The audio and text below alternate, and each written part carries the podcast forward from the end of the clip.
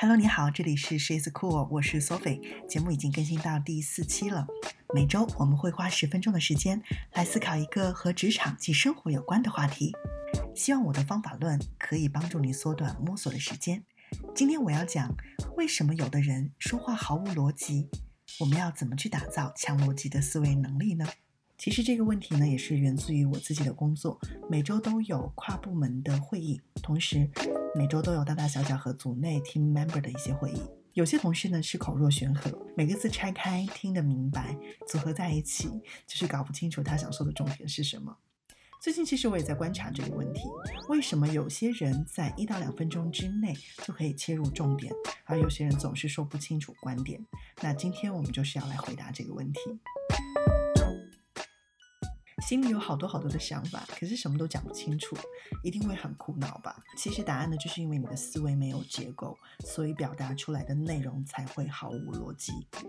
因为我们在思考问题的时候，脑海当中的想法其实是会不断的涌现出来的。看似其实有不错的想法，但是这些想法却非常的零碎，就像杂乱无章的在书架上的一堆一堆的书一样，因为没有经过整理。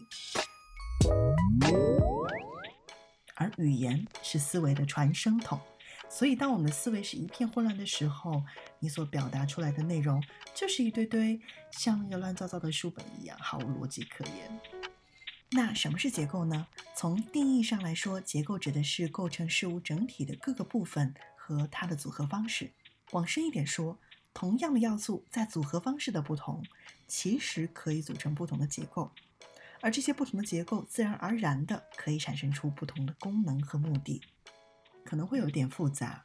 那我举个简单的例子，现在大家可以用五秒钟的时间来听我说这一串英文字母：A D A C B D D A C D D B C A C，可以记住吗？可能有一点难吧。那我们换一个方式，请大家再花五秒钟的时间来记忆一下这一串英文字母。A B C D A B C D A B C D A B C D，这一次应该很容易了吧？就是四个 A B C D。事实上，其实你会发现这两组字母其实是完全一样的，区别只是在排序而已。当然，第二组的字母是很明显的，因为它很容易被我们的大脑所记住。那这是为什么呢？因为我们的大脑会更加倾向于有规律、有逻辑的内容结构。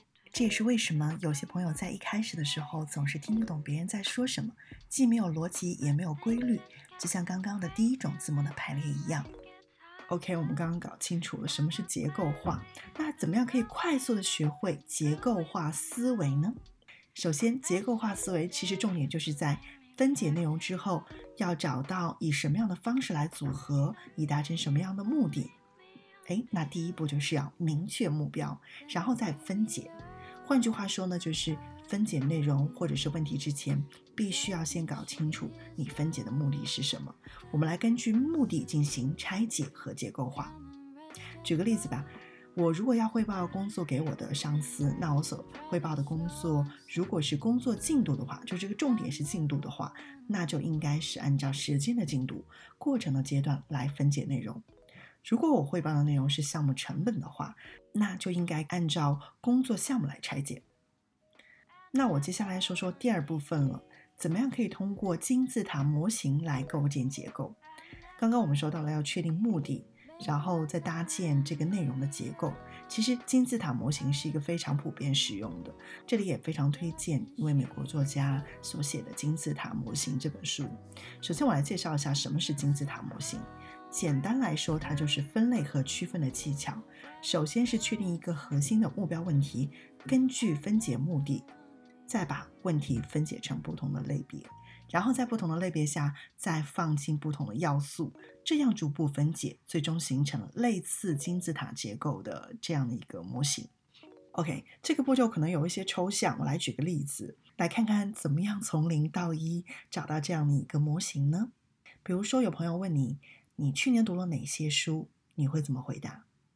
也许一般人说我读了这个那个，然后说了一大堆，反正总之是看过很多，但事实上却没有任何的重点和规律。那我们来运用一下这个金字塔模型结构。你会发现整体会完全不同。首先，我来确定一下这个目标，这个目标就是要回答一年读了多少本书。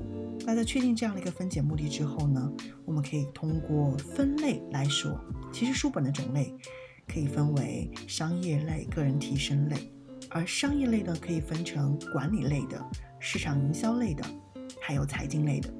呃，那个人提升类又可以分为时间管理、人际沟通，还有生活励志。那我可能会这样去回答这个问题：我去年读了两种类型的书，分别是商业类的，还有自我提升类的。在商业类，我读了营销管理的两本书，还有市场营销的两本书。另外，我在个人提升类读过时间管理类的两本书，以及沟通类的两本书。那我去年一整年读了八本书。大家感觉怎么样？这样思维的结构化的好处，别人也听得明白，然后自己也是完全充分的要表达了自己想表达的内容。最后来总结一下，要成为一个有思维结构化的人，那就要通过两个步骤来思考理解问题。第一个是明确目标，找到分解角度；第二个呢是按照金字塔的思考模型来建这个结构。这个在不断的练习和实践之后，不管是在生活还是工作当中，我们都可以快速的掌握事情的核心的重点，成为工作和生活当中的焦点。希望你掌握之后呢，你会发现你看到的世界也会有不同的样貌。如果你喜欢我的作品的话呢，记得分享给需要的朋友。其实我的这期节目也是特别想送给我的 team member 的，就是希望我们 team 的小伙伴都可以通过这样结构化的思维去思考问题。如果你有更好的方法啊，或者是想要和我一起探讨的观点的话呢，你可以给我留言。谢谢你的收听，我们下周日不见不散喽。